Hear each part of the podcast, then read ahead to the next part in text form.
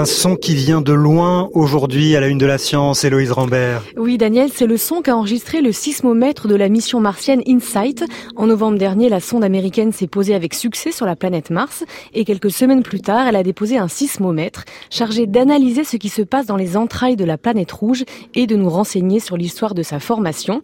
Et le 6 avril, l'instrument a capté une vibration sur le sol martien. Pour en parler, nous sommes en duplex avec Raphaël Garcia depuis les locaux de France Bleu Occitanie. Bonjour. Bonjour. Vous êtes planétologue, professeur à l'ISAE Sup Aéro de Toulouse et co-investigateur de la mission InSight. Alors, dites-nous qu'on se rende compte de l'événement. Cette secousse, cette secousse martienne, c'est quelque chose d'important pour les scientifiques? Oui, c'est très important parce que ça fait 40 ans qu'on n'a pas enregistré de séisme sur notre planète. Et encore, c'était pas vraiment une planète puisque c'était la Lune. Euh, sur, le, sur Mars, c'est la première fois qu'on enregistre un séisme. Alors, qu'est-ce, que, qu'est-ce qui a été enregistré exactement? On a entendu ce son, mais vous, qu'est-ce que vous avez enregistré? Ben, c'est une vibration du sol martien de très faible intensité. Donc il y a eu un événement principal là que vous venez de faire écouter, mhm. et il y a eu aussi trois autres événements qui ont été détectés, qui sont probablement de notre type, mais on travaille encore dessus pour comprendre de quoi il s'agit. En fait, euh, ces signaux, ils ont une durée entre 5 et 15 minutes. Ce qui est beaucoup euh, par rapport à ce qui se passe sur Terre. Oui, c'est pas du tout les mêmes signaux que sur Terre. En fait, leur longue durée, c'est plutôt une bonne nouvelle parce que ça veut dire que les ondes sont peu atténuées, qu'elles perdent peu d'énergie sur leur trajet, donc ça veut dire qu'on va pouvoir les entendre de loin. Euh, par contre, on a aussi beaucoup d'échos qui viennent de directions différentes, hein. donc les signaux sont très diffusés. Pourquoi? Parce que Mars, comme la Lune, est très très fracturé, très hétérogène. Ça veut dire quoi, très fracturé? C'est-à-dire qu'il y a beaucoup de montagnes, de volcans. Comment il faut se représenter ces fractures?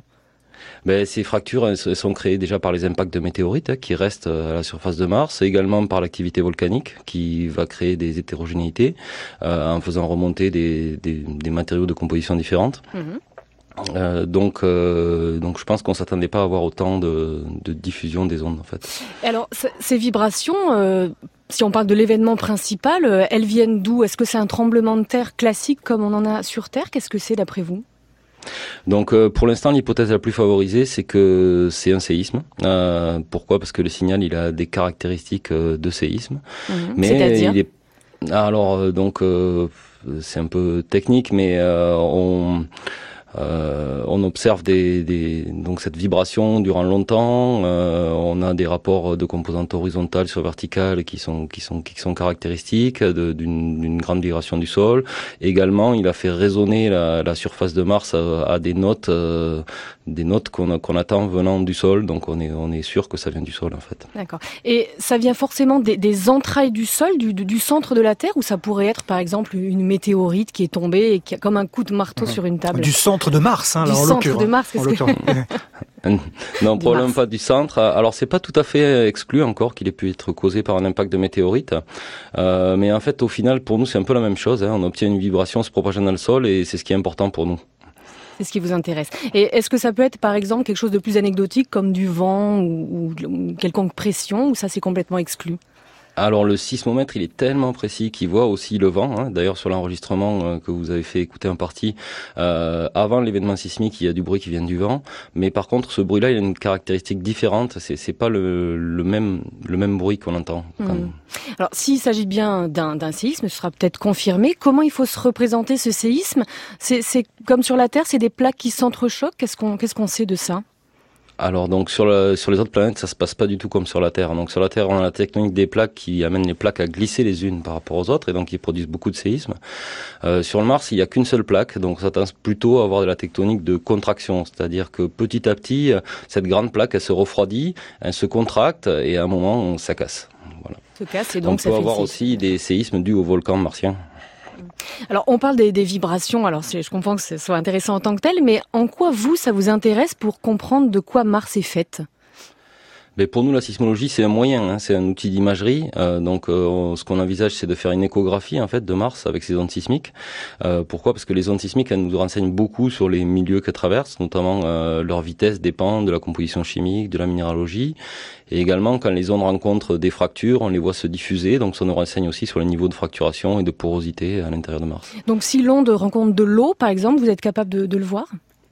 On le verra sur euh, l'atténuation des ondes. Euh, donc si on croise un milieu qui est hydraté, on s'attend à ce que les ondes perdent plus d'énergie que dans un milieu sec. Finalement, vous, ce qui vous intéresse, c'est pas tant d'où proviennent-elles ces ondes, c'est ce qu'elles vont vous permettre de voir. C'est vraiment vos, vos messagers, elles vous permettent de sonder cette planète.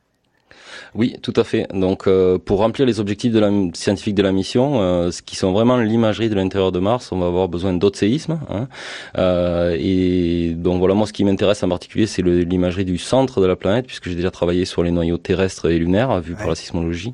Mhm. donc, c'est la détection du, du noyau de Mars, du noyau de fer de Mars. Qu'est-ce qu'on sait? On sait qu'il y a un noyau au centre de Mars, ça on le sait déjà?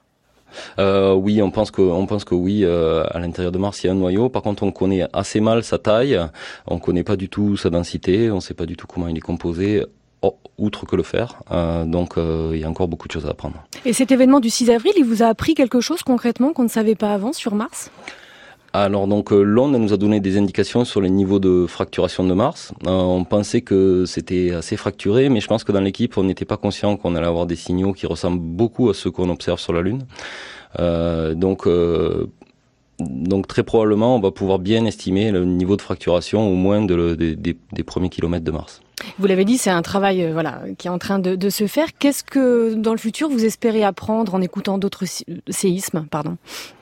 Euh, ben, on espère connaître euh, la structure et la composition de Mars et permettre de pouvoir réaliser cette, cette échographie hein, qui est l'objectif de la mission, euh, c'est-à-dire de déterminer les épaisseurs des croûtes, manteaux, noyaux, euh, leur composition chimique, leur température.